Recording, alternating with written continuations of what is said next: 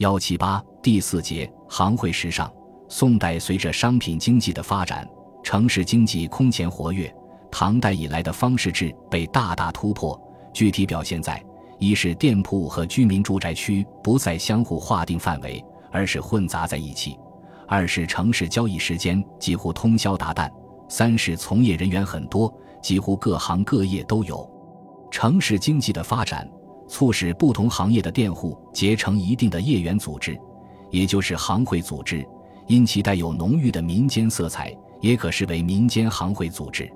宋代的行会组织有称行的，是四位之行者，因官府科所而得此名，不以其物大小，但合充用者皆制为行。虽衣补亦有职，有称为团者，有称为座等等。这些团、行、座等大多为商业行会组织，行会组织的首领称为团首和行首。因行会组织是迫于官府科所而自愿组织起来，所以在一些方面颇能体现行会组织的一些特点。一是有其特定的语言和服饰，在都市中从事商业活动的人很多，人们在结成行会组织时就形成了一定的规矩。为了区别于其他行会组织，在语言和服饰上都有自己特定的内容，不能逾越。在语言上，各行都有特定的语言。这些语言类似后世帮会组织的暗语，只有本行会的成员能够听懂，其他人听不懂。这大概是出于保护同行业的利益而被迫采取的一种隐秘手段。在服饰上更是有严格规定，其卖药卖卦皆具冠带，至于乞丐者亦有规格，稍似懈怠，众所不容。其士农工商诸行百户衣装各有本色。不敢越外，未如相扑过乡人，及顶帽披背、智库长士，及着皂衫脚带不顶帽之类，皆是行人，便认的是何色目。二是同行之间的互相帮助，同一商户结合在一起，除了共同利益之外，主要是体现同行之间的互助精神。如果是外地同行商户初到京师，被多人欺凌，重必救护之。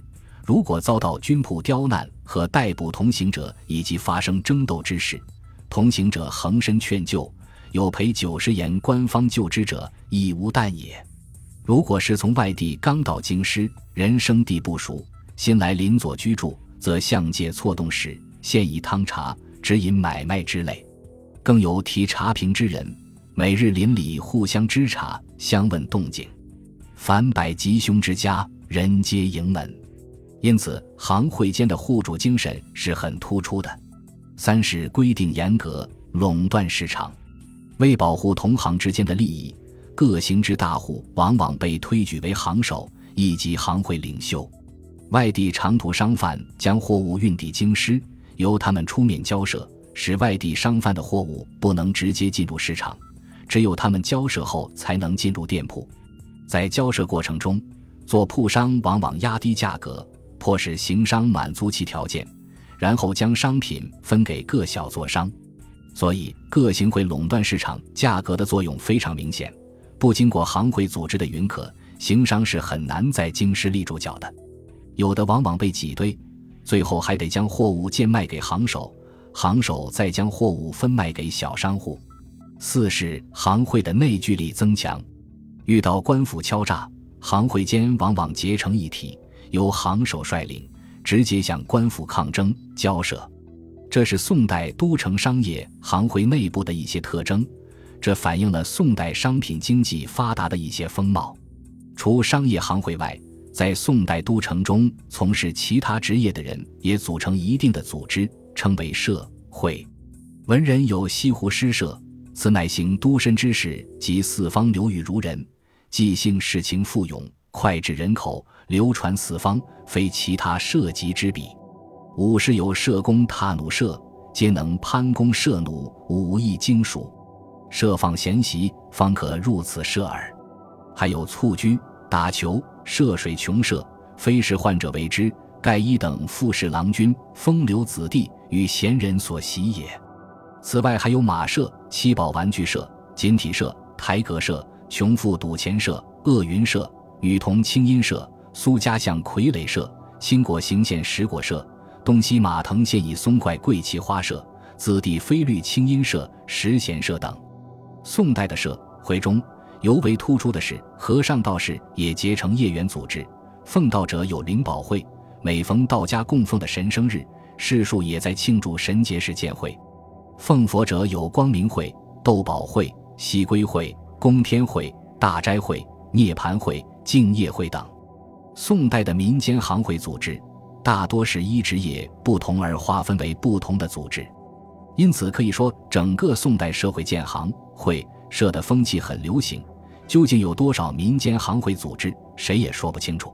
除商业行会组织有其独特的作用外，其他社会组织所起的作用不太大，其内部的一些特征也不明显，如飞律社、齐云社、鄂云社、同文社、脚底社、清音社、锦标社、锦体社、英略社、雄辩社、翠锦社、会阁社、绿华社、云机社，大多为民间艺人组成的行业团体，也可视为民间艺术团体。他们结为一定的组织。目的是便于演出。就宋代都城民间艺术团体而言，其活动的范围较广，有在瓦子勾栏中从事表演艺术的，有在大街广场上从事艺术表演的，也有在小巷城镇中从事表演艺术的。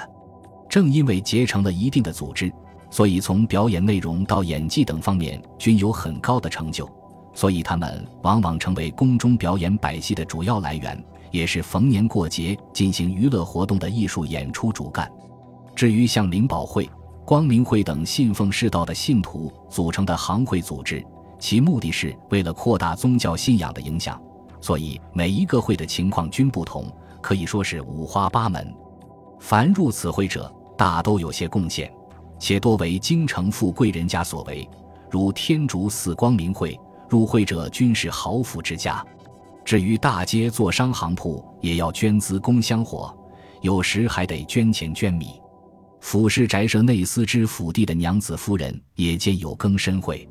集体诵圆觉经，入会者必须交珠翠珍宝首饰，所以宗教会社带有一定的骗钱骗财的性质。宋代的宗教会社很多，在社会上影响很大，每遇神圣诞日，诸行事户具有社会营线不一。宋代行会组织最重要的一个特征，就是各行都有自己供奉的神，如经商之人有商神，木工以鲁班为神，纸工以蔡伦为神等。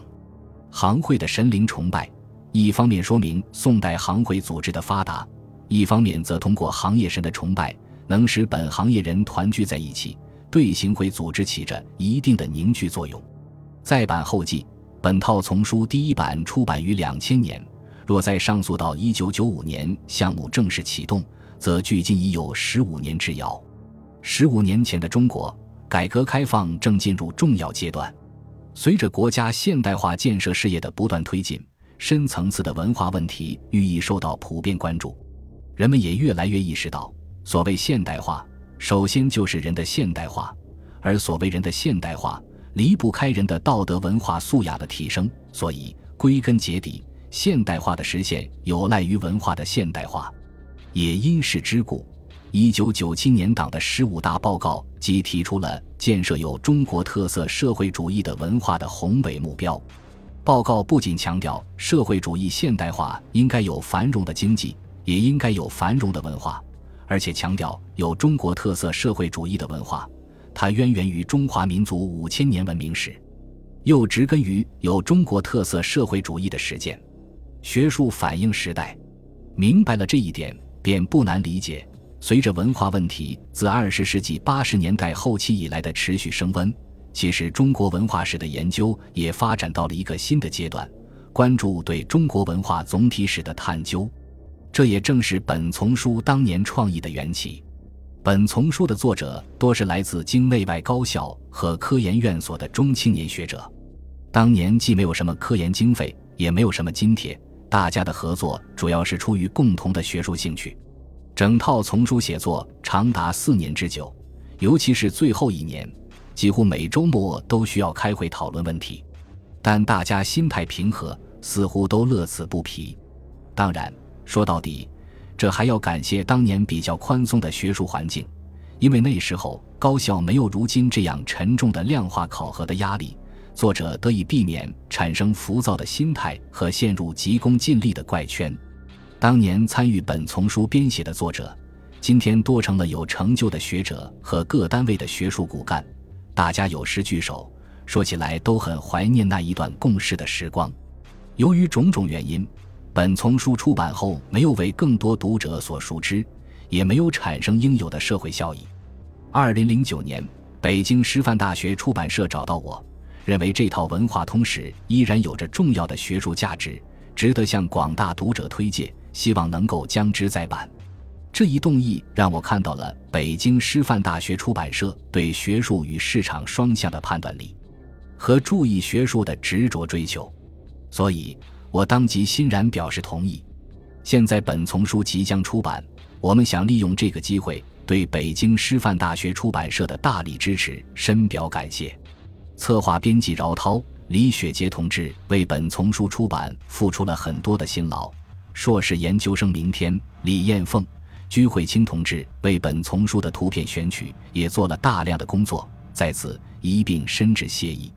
郑师渠于北京师范大学，二零零九年五月十五日。本集播放完毕，感谢您的收听，喜欢请订阅加关注，主页有更多精彩内容。